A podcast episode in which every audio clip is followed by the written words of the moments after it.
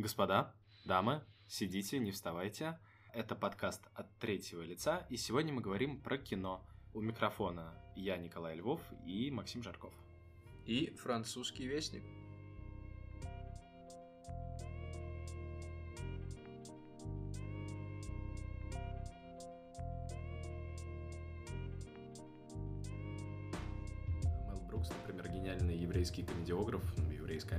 Еврейско-американский, снял свой лучший фильм первым продюсеров, а потом были хорошие, но они все были слабее. Уэс Андерсон очень долго разгонялся, я не знаю, какой это его фильм по счету, он довольно такой плодовитый режиссер, не уровня Вуди Аллен плодовитый, конечно, но он много снял. И я безумно люблю Гранд Отель Будапешта, я посмотрел его от 20 до 30 раз. Но еще незадолго до того, как мы пошли на французского вестника, я говорил, что я люблю Андерсона, но я считаю, что он мог бы снимать более смелые фильмы и не бояться реакции зрителей. И он осторожничал, мне кажется, все это время. То есть у него есть выразительный стиль э, визуальный, но он очень безобидный. Он такой, чтобы он мог понравиться и не очень насмотренному человеку, человеку, который смотрит много кино, но ничего groundbreaking. И вот он сделал действительно groundbreaking, очень талантливый, очень смелый фильм. Да, и, кстати, как только он его сделал, к нему сразу пошли какие-то претензии, потому что это первый фильм Уэса Андерсона. Ну, есть еще первые фильмы его, которые мало кто смотрел. Мгм. Возможно, к ним тоже могут быть претензии, потому что, опять же, как ты сказал, он там только так настреливался, там э, собирал свои всякие образы. А вот этот фильм — это первый фильм, когда я слышу, что люди говорят, ну, как-то, мне кажется, он переборщил, начинает анализировать. До этого всегда про него говорили только, блин, обожаю его вот эти планы ровные, снятые по 90 градусов, его героев необычных. И как-то никто не пытался особо даже анализировать, чем он так хорош. Но я имею в виду про такого обычного зрителя. Вот. Понятно, что когда вот учился в киношколе, мы все там пытались понять, там, в чем прикол, там разбирали его там разные работы с э, кадром, с э, форматами съемки. Но мне кажется, действительно, это его первый фильм, в котором он взял и собрал вот все свои накопленные инструменты за свою карьеру и просто решил, я, я не буду особо даже думать над тем, зачем я периодически их использую, это просто моя режиссерская интуиция. Вот я смотрел Behind the Scenes про съемки французского вестника, и он там как раз вот говорил про то, что вначале он придумал вот эту фишку с тем, чтобы совмещать кадры черно-белые с цветными, и пытался им придавать какую-то, ну, оправд... чтобы это было всегда оправдано. А в какой-то момент он такой, я понял, что мне просто кажется, что здесь это будет выгоднее и смотреться гораздо динамичнее. И вот я когда фильм сам смотрел, тоже заметил, что э, я пытался сначала анализировать, как будто бы так, зачем он это делает? Так, мгм, мгм, мгм. А потом я просто понял, блин, да он просто использует все эти резкие склейки. Ему э, просто нравится. Ему, Короче да, говоря, но он да. это использует как, как, знаешь, как приемы монтажа, грубо говоря, то есть для ритма. Мгм. И я, не, я в этот момент еще подумал, блин, а сколько вообще еще таких приемов, которые можно использовать, мы никогда в кино особо не видим.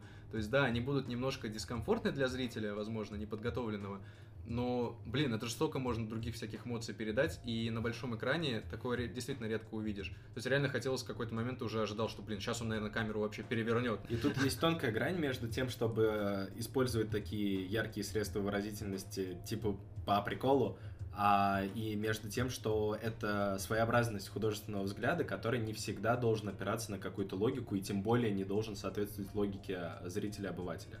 А, Режиссера часто ведет такая божественная случайность, и все-таки не зря многие теоретики кино, там и Тарковский, и Бергман писали о том, насколько кинематограф близок к музыке. И когда ты работаешь э, с музыкой, например, ты обращаешь внимание на то, что гипотетически, например, вот ты записываешь что-то, ты можешь это сыграть всегда одинаково, прям точности. Но тебя, не, ну, по крайней мере, у меня такого желания никогда не возникает, потому что неожиданно для себя вот в процессе одного тейка какого-то дубля ты понимаешь, что здесь вот легкая вибрато или легато или еще что-нибудь подойдет лучше. И даже нет гарантии, что если ты, ну вот ты это наиграл и подумал, а может быть это играть с легато, а потом ты это записываешь с легато, и ты понимаешь, что вот надо было записывать тогда, когда это было на вдохновении. То есть ты работаешь эм, со своим планом и вдохновением одновременно, если у тебя есть какой-то опыт, ты научаешься органично это вплетать. И один прием, снятый или записанный в том или ином нужном настроении, он может оказаться к месту неожиданно даже для автора, для самого исполнителя и так далее. Ну вот действительно, э, Он почувствовал, что здесь надо сделать резкий переход в цветное, потому что он оттолкнется от этого ритма, он продолжит дальше, э, когда он монтирует. Даже если он изначально, ну, возможно, допустим, мы это не можем знать, не планировал делать именно этот э, кадр, именно этот момент цветным. И, конечно, самое интересное то, что когда режиссер перестает играть по правилам, которые он сам задал и для себя, и для зрителя, складывается другой модус отношений со зрителем, который ждет чего-то, к чему он привык. Ну, там «Остров собак» не так много людей посмотрело по сравнению с «Гранд Отель Будапештом», и он мне не так сильно нравится – но Гранд Отель Будапешт, он действительно очень хороший. Но, как известно, хороший это враг лучшего, точно так же, как лучший враг хорошего. И Андерсон очень смело попробовал сделать лучшее. И э, вот эти все его приемы, где-то явно экспромт, где-то очень четко запланированные кадры, вот эти вот он много э, играет с нарушением вообще стандартных приемов кино, потому что тема Франция, тема французское кино, там очень много отсылок к новой волне, к этому мы обязательно вернемся. Ему нравится ломать восьмерку, ему нравятся какие-то неожиданные джамкаты, переходы в изображение, смены планов негармоничные. Он отходит периодически от своей излюбленной симметрии, у него есть прям кадр с нарушенной такой линией э, внизу, из, Эйзенштейн плакал бы, ну и так далее. Это очень интересно, то, что он решил попробовать. Он еще как раз в самом фильме дает такое небольшое оправдание своим действиям в виде персонажа, которого интервьюируют. Вот это последнее, последний вот этот сюжет про журналиста, который, когда пишет статьи, всегда упоминает в них еду, и что он ел, mm-hmm. или что, какие запахи он чувствовал. И когда его спрашивают, а почему вы всегда это делаете, он прям говорит, я не могу вам ответить на этот вопрос, это для меня пытка, даже не пытайтесь продолжать. В итоге все равно продолжается, и он придумает там какой-то ответ. Но мне кажется, в этом плане вот Вес Андерсон примерно так же работал, потому что его кино очень часто как раз-таки анализировали, потому что как будто бы легко анализировать. Он никогда свои приемы не, не прятал. Они были очень явные. Вот эти вот его планы, снятые так по 90 градусов. Кто-то даже это называет методом съемки по компасу. То есть камера, если всегда куда-то поворачивается, она поворачивается всегда только на 90 градусов. И получается такая театральность, потому что ты всегда упираешься в какую-либо стену. Сзади фон всегда будет абсолютно плоским. Тут он, конечно, это тоже использует, но помимо этого еще, да, вот то, что ты сказал, все вот эти приемы, он их между собой сочетает таким образом, что ты даже порой не успеваешь просто за ним. Надо действительно быть очень внимательным и, скорее всего, даже посмотреть фильм несколько раз, потому что каждый кадр насыщен деталями настолько, что можно описывать персонажей абсолютно без персонажей, без них в кадре. Потому что он работает э, с остранением таким, э, возможностью показывать э, не через субъективное видео, видение в прямом смысле, то есть от первого лица, а развивать сторителлинг в той или иной новелле от лица репортера, который э, эту новеллу так или иначе рассказывает внутри фильма. И мне как раз вот в интервью у главного героя третьей новеллы очень нравится в упомянутом тобой диалоге то, что э, ему говорят, почему про еду, и он говорит, что и сейчас я чувствую, что я волнуюсь, потому что я не знаю, что я собираюсь сказать. То есть это тоже вот такое обращение к экспромту, когда человек уже научился хорошо снимать, он возвращается к методу э, снимать по наитию. То есть он отбрасывает отработанные собой э, свои клише и штампы и начинает снимать так, как снимает начинающий человек. А попробую-ка я так. То есть, как многие великие режиссеры делали в начале своего пути, некоторые этот стиль сохранили, там, как тот же самый Орсон Уэллс. И мне кажется, что Андерсон, кстати, точно так же, как Тарантино в «Однажды в Голливуде», переизобретает свое кино. То есть он заново начинает э, с той же точки. То же самое сделал, кстати, Ричи в «Джентльменах». Вот э, главная моя мысль по итогам просмотра «Французского вестника», кроме кучи впечатлений, это то, что, может быть, последние годы не очень богаты на новых авторов, но вот э, в период с 2018 так по 21 э, именитые режиссеры, которые начинали в 90-е, сняли свои лучшие фильмы. Тарантино «Однажды в Голливуде», Ричи «Джентльменов», Уэс Андерсон снял французского вестника, и кто-то у меня еще в голове крутится, но у меня вылетело. А, и Коэна сняли несколько фильмов очень удачных. Я не буду говорить, что это лучшие, но посмотрим, что нам еще Макбет покажет э, в начале 22 года. Ну, слушай, да, и они как раз вот э, Гай Ричи и Уэс Андерсон в этом плане похожи по своим последним фильмам, потому что они довольно тоже, мне кажется, автобиографичными mm-hmm. в каком-то плане, потому что очень много самоанализа какого-то, ну, такого не, не самоанализа, а скорее подведения итогов, что ли, того, что я до этого сделал. Вот, и какие-то некоторые герои прям, ну, напоминают тебе самого режиссера. И вообще мне вот э, очень нравится, как сам Вес Андерсон, он всегда ломает четвертую стену, по сути, не используя вот этих классических приемов, когда там актер смотрит в камеру или когда к нам обращается закадровый голос. Каждый кадр его фильма, он как будто бы и есть вот этот слом четвертой стены. Это Гадаровский монтаж, потому что да. Гадаровский подход к слому четвертой стены, а который на самом деле брехтовский подход. Мне кажется, не то, что даже монтаж... Ну, в целом, все приемы на это работают. Они всегда ироничные. Ты всегда в них, даже если происходит что-то очень грустное, тревожащее, это все равно всегда какая-то ирония, и у тебя ну, на лице очень часто такая ухмылка, и ты такой, я должен а здесь смеяться. Да? да, ну то есть такой вот резкий пере, всегда переход от какой-то чер, черной истории там к светлой. Вот знаю. именно так Брехт сформулировал идею эпического театра, который потом Гадар вдохновлялся для эпического кино. Он сказал, что в театре драматическом а, я смеюсь, когда смеются актеры, я плачу, когда они плачут. А в эпическом театре я смеюсь, когда плачут, и плачу, когда смеются. Это действительно так работает. А, есть определенный внутри склеечный, иногда даже внутрикадровый юмор в том, как стыкуются планы в фильмах Андерсона. То есть даже самые трагические вещи у него никогда не показаны в такой лубочной трагичной форме. Там, вспомнить смерть Агаты или какие-то там печальные моменты из Королевства полной луны Дарджилинг Лимит это очень грустный фильм на самом деле, но он не вызывает вот какого-то такого... Он вызывает светлую грусть в конце, катарсическую, но никогда не смакование горя. И э, в этом, конечно, очень большой талант э, таких авторов, как Уэс Андерсон, и э, вообще э, феномен юмора без шуток, он, конечно, существует, но только в большом искусстве.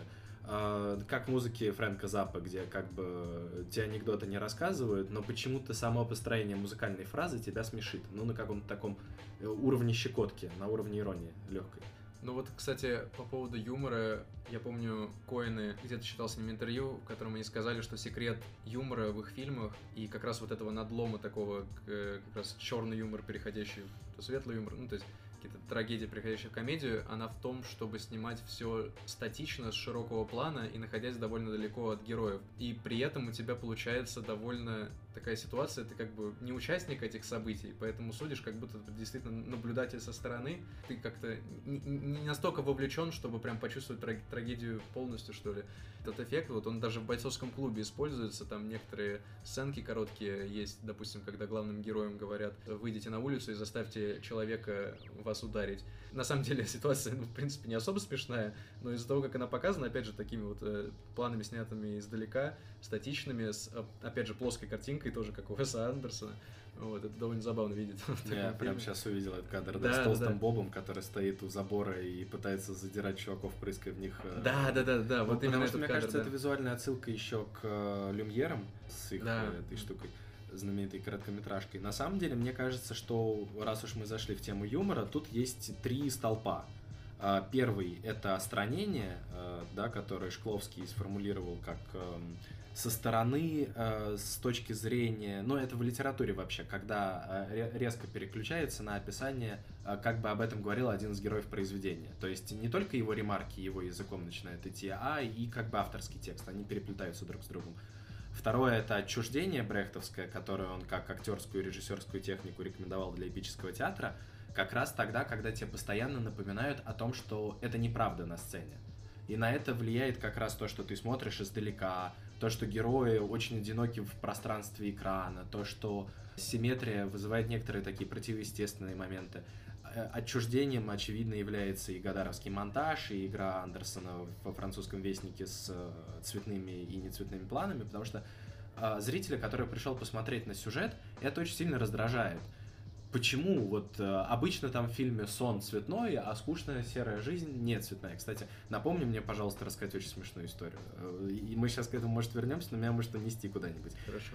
То есть нелогичность использования приемов просто потому, что они соответствуют э, авторскому видению, она обычно напрягает э, бытового зрителя.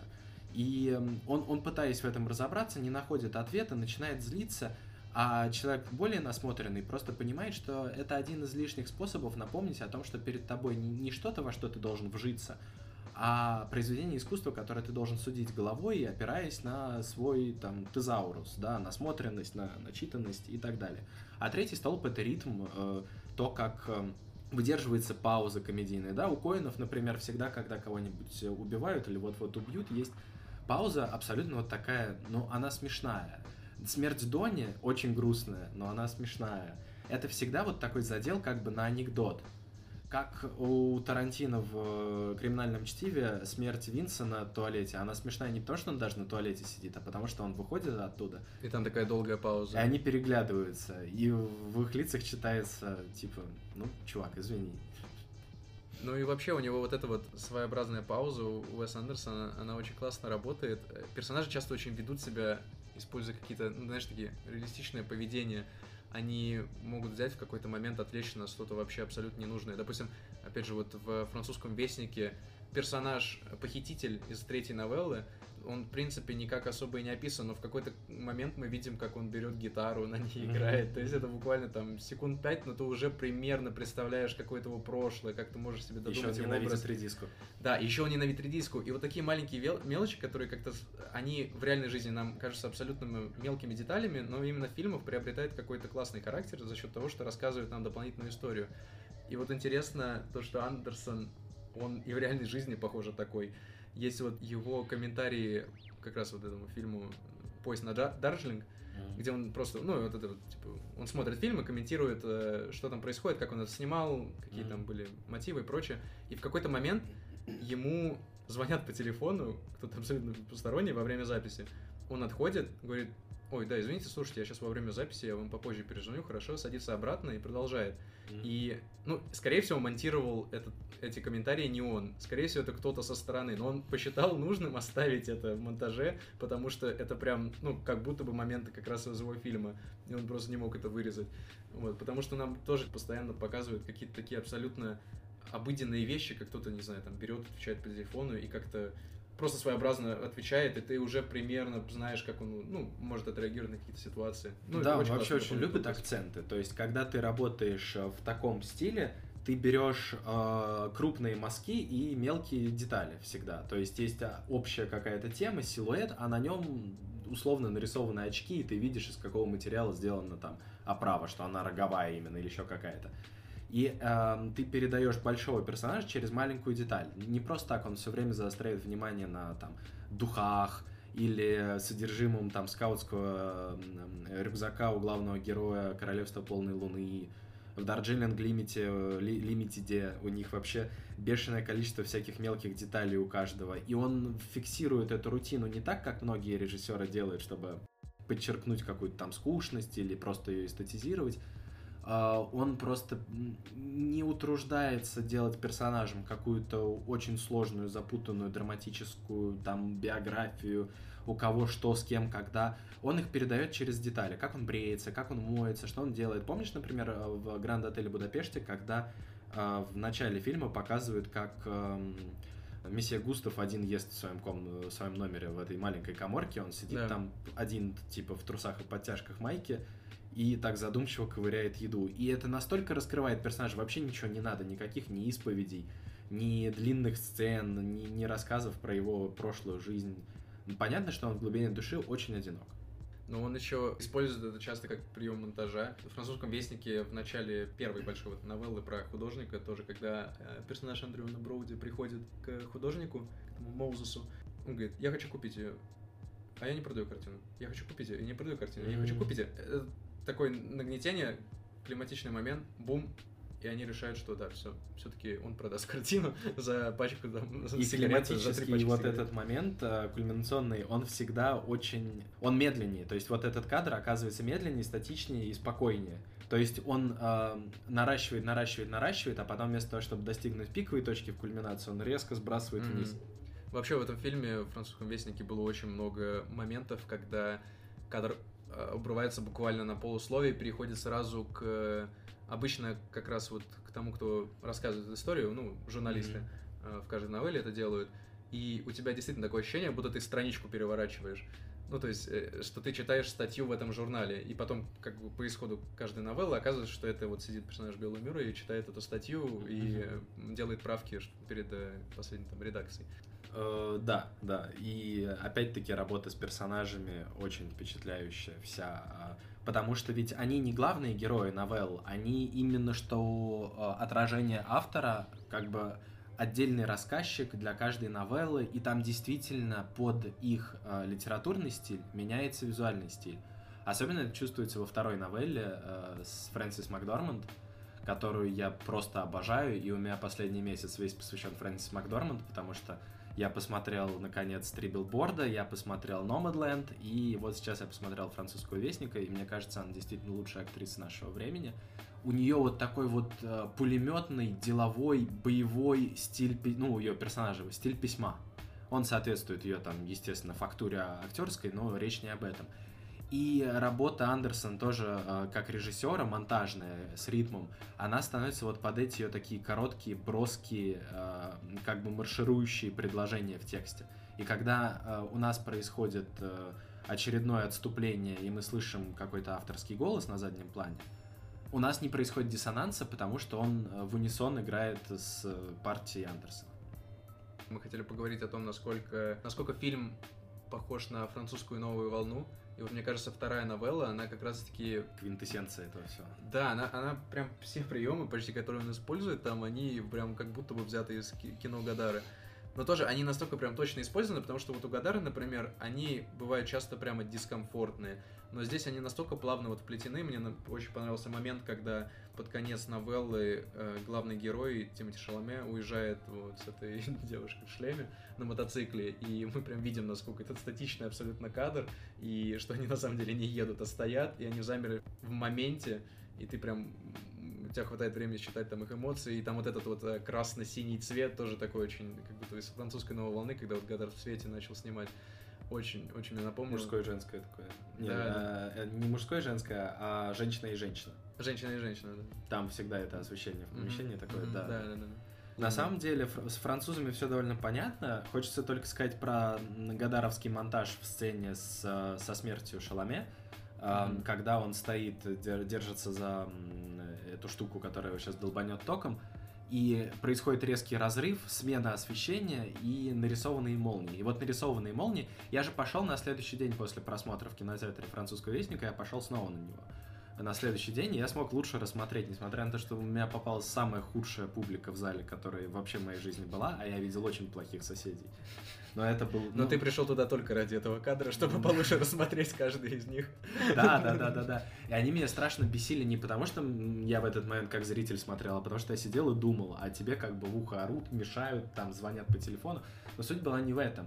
А, я понял, что у фильма такие же глубокие итальянские корни, как французские а именно филиньевские, филинские, филькины. Короче, корни в кинематографе Филини. Ну, во-первых, потому что персонаж Оуэна Уилсона — это ходячая отсылка к Маркорту. А во-вторых, потому что кроме э, вот гадаровских приемов, своих отработанных приемов, а французский «Вестник», ну, в некоторой степени все другие фильмы Андерсона, но именно в «Вестнике» это очень сильно чувствуется, это фильм в жанре магический реализм. И вот это прекрасно, потому что это не просто какая-то фантастика, не просто какая-то мистика, это именно очень условная, очень э, строящаяся на принципах не реального мира, а художественного мира реальность. И поэтому они едут на мотоцикле с огромной скоростью, при этом он не движется. Именно поэтому э, Шаломе убивает не электричество, а нарисованные мультяшные такие молнии.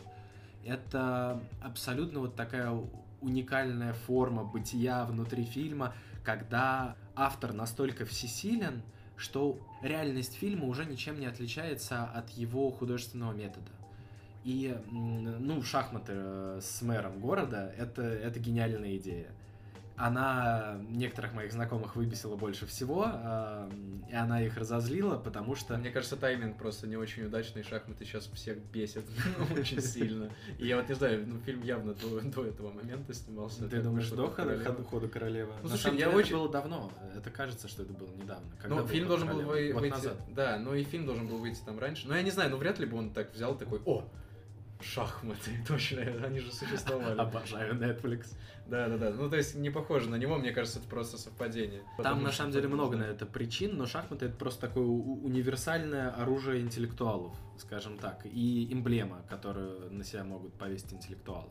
Я думаю, что там шахматы выполняют ту же функцию, что Сартер на реальных э, французских студенческих протестах, то есть такой символ, эмблема, которую они на себе несут. Ну да, ну и же понятно, что это ну ирония конкретная. Я не думаю, что к этому надо подходить как-то так. Ну, ну вот представь это не себе, пафосно, что, что ты смотришь фильм, и ты пришел там посмотреть на то, к чему ты привык. Есть герой, у него есть арка, он ее проходит, он совершает какие-то поступки. Такая бэткомедиановская критика, в очень плохом смысле я имею в виду, когда по каким правилам действует этот мир. Ну, по правилам, которые, очевидно, придумал ну, да. режиссер, потому что, эм, как там говорил другой великий человек, ваши ожидания — это ваши проблемы. Почему в этом мире можно шахматами воевать э, с политикой? Да потому что... А почему должна быть причина? Это ровно то же самое, что с э, резким переходом в цветах. Потому что это магический реализм, потому что, как у Маркиса Вдруг муравьи съели младенца. До этого Маркис не прописывал, как Толкин, что была там порода муравьев, которая шла от Шелопа, а та шла еще от чего-то, и поэтому эти муравьи себя так ведут. Это даже не обязательно метафора, это просто элемент вот этого мира, который не должен быть похож на реальный, потому что это произведение искусства, оно не должно соответствовать реальности. Хочешь реальности, посмотри в окно. И вот сейчас как раз я э, возвращаюсь к той смешной истории, которую хотел рассказать. Так, кстати, расскажи. Очень быстро. Я сейчас читаю э, книжку My Lunches with Orson.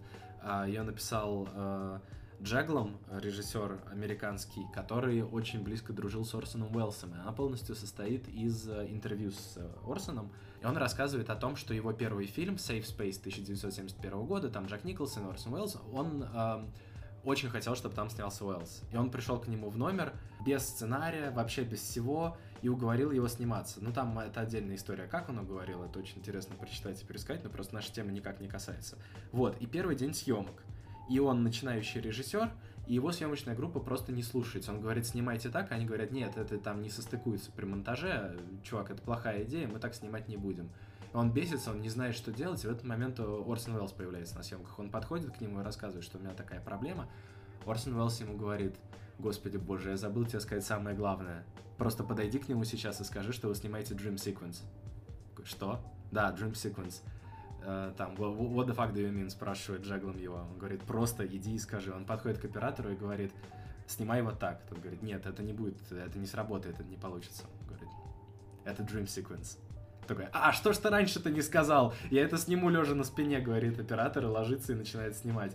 Возвращается Джеглом к Уэллсу, говорит, типа, что это вообще было?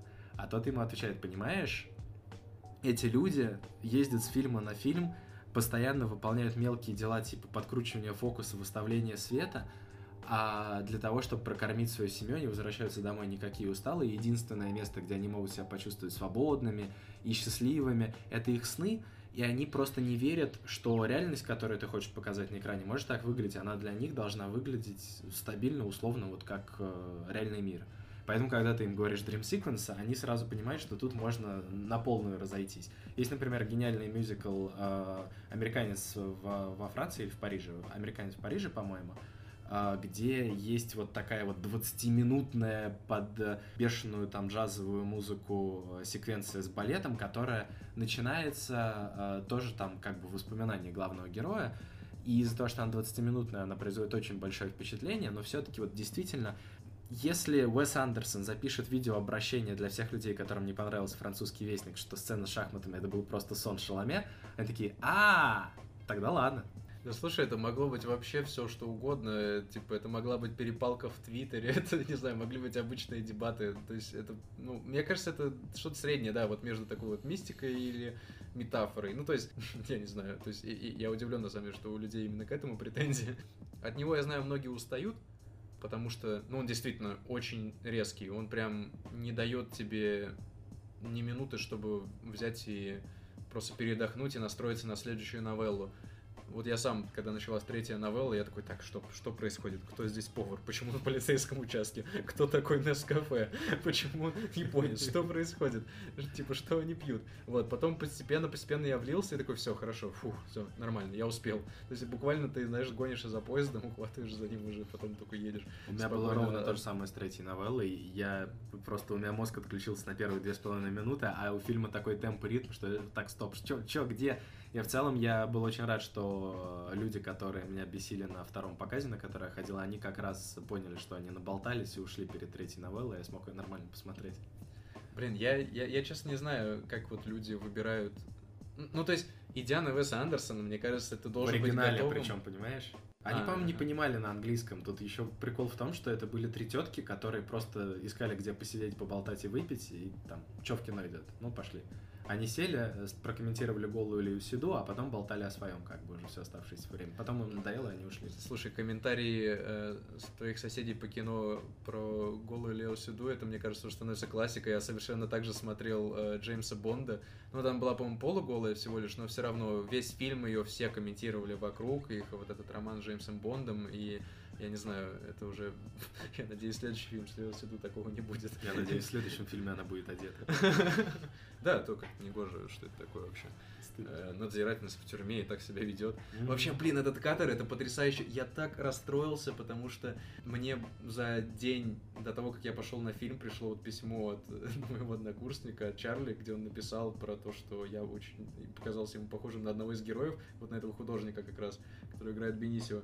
И я такой, так, почему он это написал? Интересно. Ну, я видел что-то, какие-то кадры, но я не знал вообще, что там происходит. И я просто прочитал, что первая новелла это про художника, который, у которого главная муза это его надзирательница в тюрьме. Я такой, блин, Типа, если бы я узнал этого в фильме, я бы просто был шокирован. И действительно, первая сцена, она прям офигеть. Ты вот знал про это?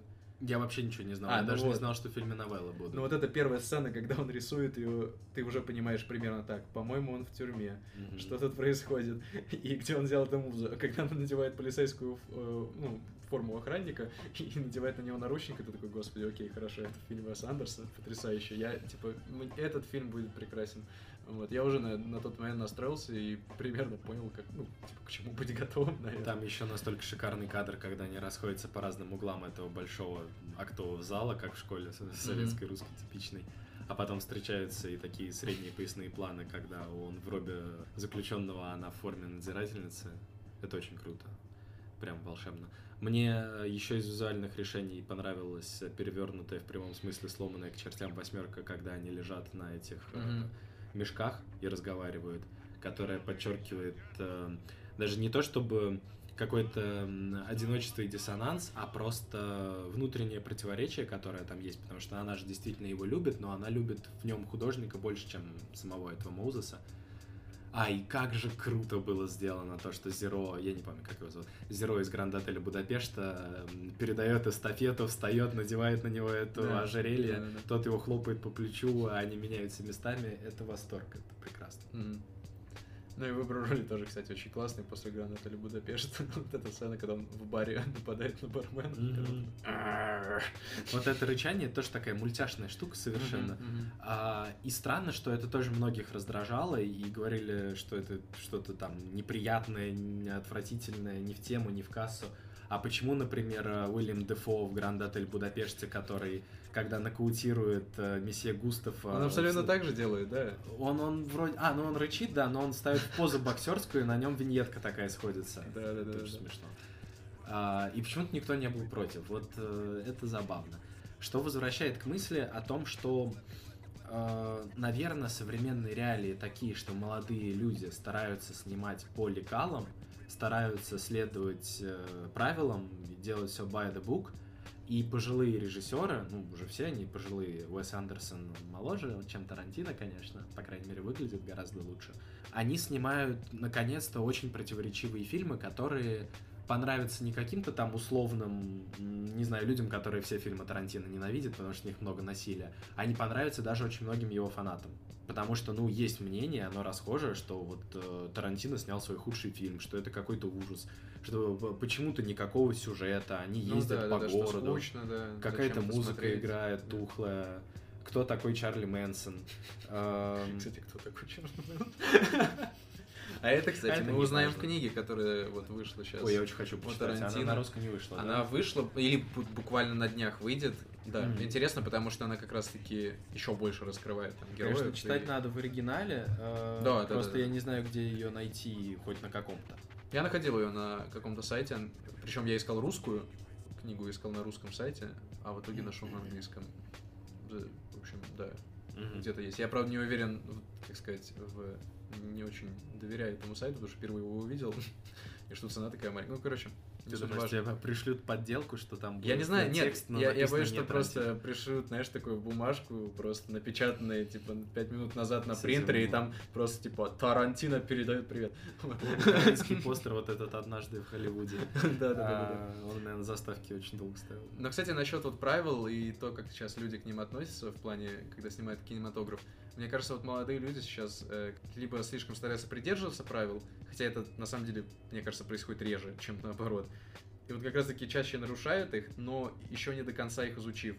Потому что вот э, в чем прикол Уэса Андерсона, Тарантино и, там, не знаю, Коинов, ну, кого угодно уже, таких режиссеров с опытом, они, они знают эти правила, они уже, они пересмотрели столько фильмов и переснимали столько проектов, там, и рекламы, клипов. Они их правила настолько знают, что они их просто уже бесят, и как раз поэтому, мне кажется, появляются вот такие вот отхождения от э, каких-то норм, которые в итоге и задают какие-то, придумывают какие-то новые жанры, приемы и вот это вот. Ну, с одной стороны, а с другой, первые фильмы Тарантино, они тоже были очень не похожи на другой кинематограф. То есть они сейчас отходят от своего собственного киноканона, от своего собственного метода, Uh, уже они не с uh, предыдущими поколениями полемизируют, uh, предыдущих кинорежиссеров, они принимают позицию смелого творца, который борется со своим собственным творчеством пытаясь не повторить себя, пытаясь, используя узнаваемые приемы где-то местами, находить новый способ, зрелый способ как-то передавать свои,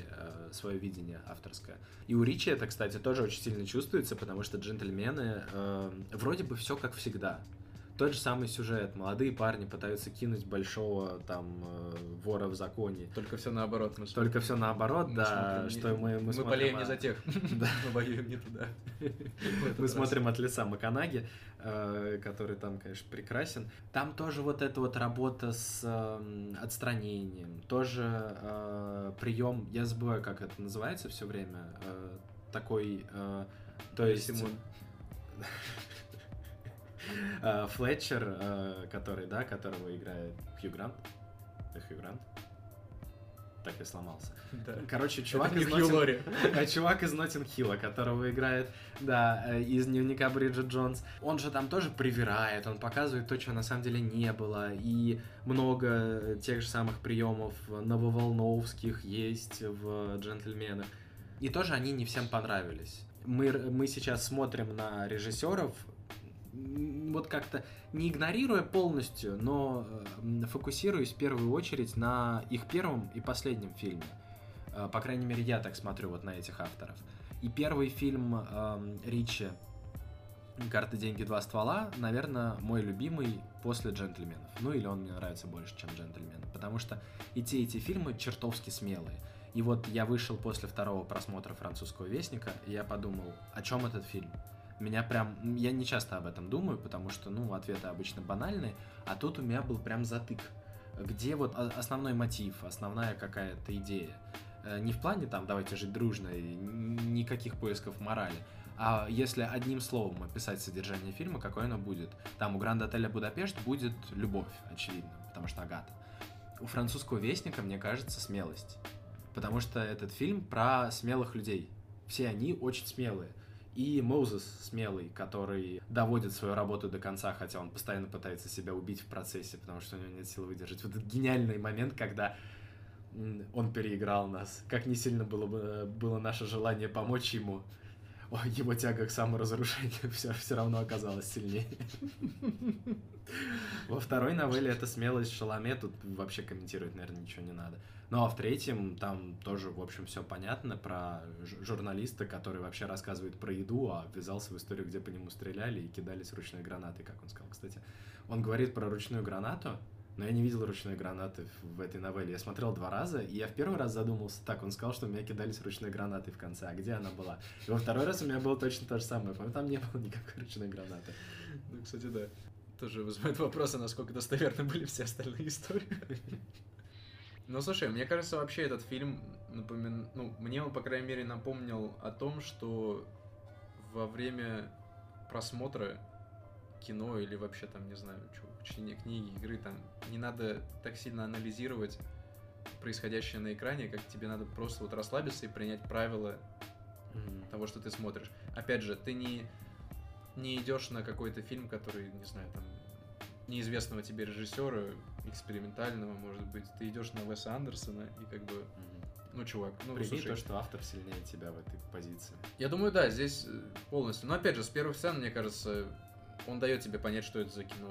Ты, не знаю, если тебе не нравится, мне кажется, можно сразу на начало выйти, если тебе не нравится, как там себя ведет э, персонаж э, Оуэна Уилсона, э, то, ну, чувак, ну, видимо, не твой фильм.